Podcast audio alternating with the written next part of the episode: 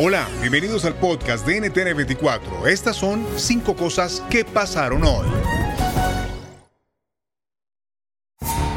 Durante casi dos horas, el presidente de Estados Unidos, Joe Biden, mantuvo una conversación con su homólogo de China, Xi Jinping. Los dos países rivalizan en el mundo, pero sus líderes intentan buscar una salida a la guerra de Rusia en Ucrania a través de la vía diplomática.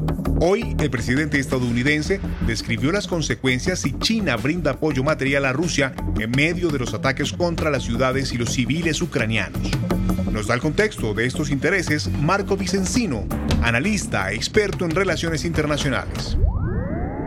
Sí, China en todo este conflicto, um, ya, cuando este, este conflicto empezó, China se esperaba, como Putin, se esperaba que esto iba una guerra muy rápida, que en pocos días el gobierno en Kiev lo, lo podían derrocar.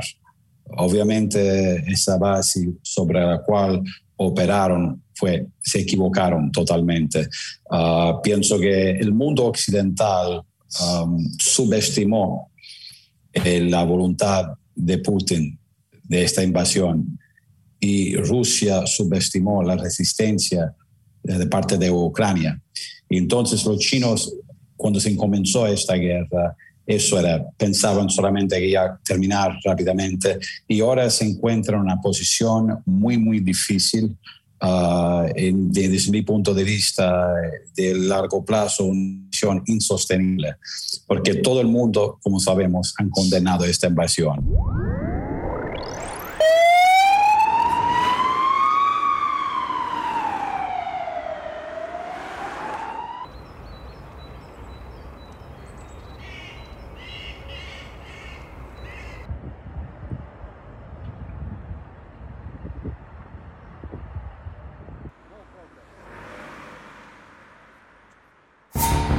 Antes de que se diera la llamada entre Joe Biden y su homólogo Xi Jinping, Rusia recrudeció su frente militar y atacó la ciudad de Leópolis. Al menos tres explosiones se escucharon en el aeropuerto de la ciudad.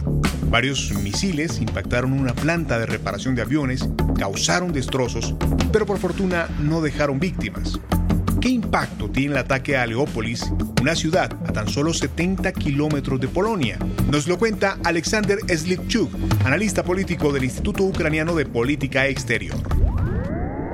Eh, todo el mundo entiende qué está pasando aquí. Eh, vivimos en una época de Internet, eso no es un secreto, que están bombardeando civiles, que hay más muertos civiles que muertos militares y que hay, eh, hay fallecidos en zonas pacíficos como en Leópolis, que no, no hay batallas en Leópolis, hay solo bombardeos aéreos en, en Leópolis hay víctimas ahí. Entonces, eh, eso, eso es un cinismo, claro, que Rusia lo eh, declara como un absurdo, un absurdo, de verdad, lo, lo, que dicen, porque esa propaganda es muy difícil, muy, muy fácil para chequear, verificar la información y entender que todo eso es una propaganda muy, eh, muy mal eh, muy mal presentado. La tercera. México se convertirá el próximo 10 de abril en el tercer país de la región en lo que va de este siglo en consultar a la ciudadanía sobre la remoción anticipada de su mandatario. Este proceso ha provocado un nuevo choque entre el presidente Andrés Manuel López Obrador y el Instituto Nacional Electoral. La Cámara de Diputados aprobó un decreto para que se pueda hacer promoción de la consulta a pesar de la veda electoral. Cambios al antojo de AMLO que insiste en golpear al órgano encargado de realizar el ejercicio de participación ciudadana. El análisis con Georgina de la Fuente, analista política y especialista en temas electorales. Sí, es muy desafortunado, Irania, como bien lo comentas, eh, ayer hubo un episodio más en esta serie de, de, acciones, de episodios desafortunados en torno al ejercicio de revocación de mandato. Eh, como bien lo estaban reportando, el Senado avala esta eh, figura muy, muy inusual, este decreto interpretativo de la ley de revocación de mandato, eh, un documento que venía de la Cámara de Diputados y que y cuyo contenido ciertamente pues va en contra de lo establecido eh, no solamente en nuestra ley sino en nuestra constitución entonces como bien lo señalas llegamos estamos a 24 días de la revocación de mandato aquí en México y, pues es una serie de eventos que desgraciadamente eh, empañan eh, y desvirtúan este ejercicio que debiera ser un derecho de la ciudadanía.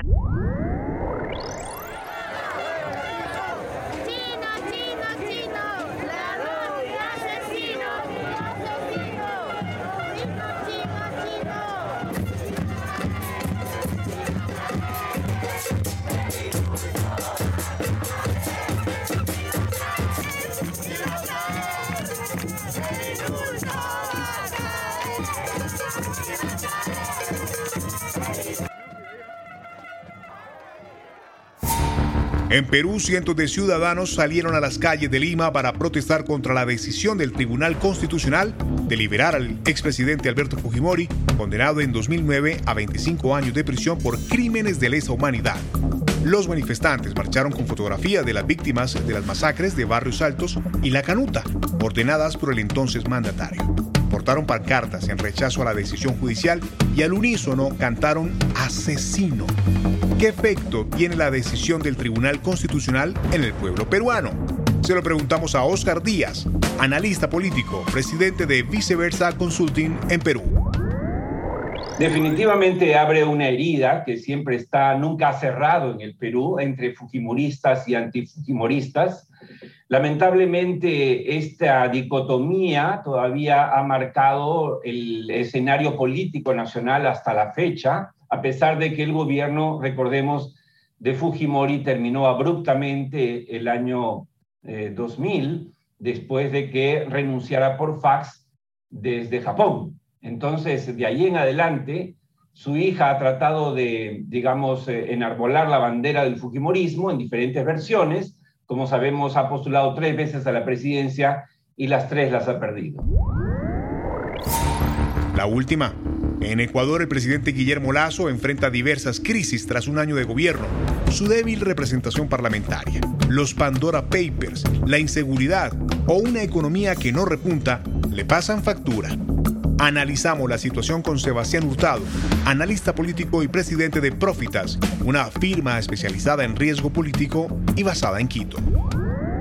Pero yo pienso que, como escribo en el artículo, yo pienso que el gobierno de Lazo enfrenta tres problemas eh, políticos significativos que están afectando su gestión y que de alguna manera pienso que ponen en riesgo la estabilidad política en Ecuador.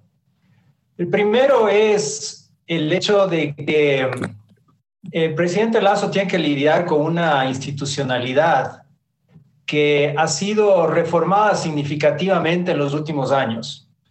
A través de un proceso que inició en el gobierno del presidente Moreno y que estuvo de alguna manera centrado en descorreizar al Ecuador y las instituciones ecuatorianas después del gobierno correísta de más de 10 años.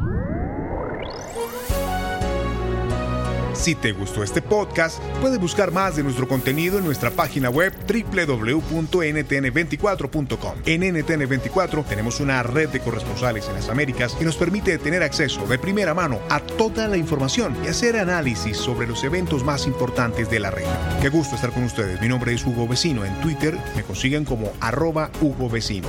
En el podcast de NTN24 te informamos y te acompañamos.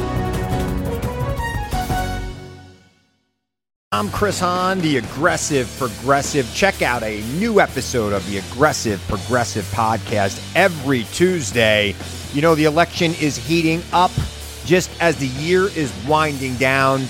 Stick with me. I'll tell you the truth as I see it. Download the Aggressive Progressive on Pandora or wherever you get your podcasts.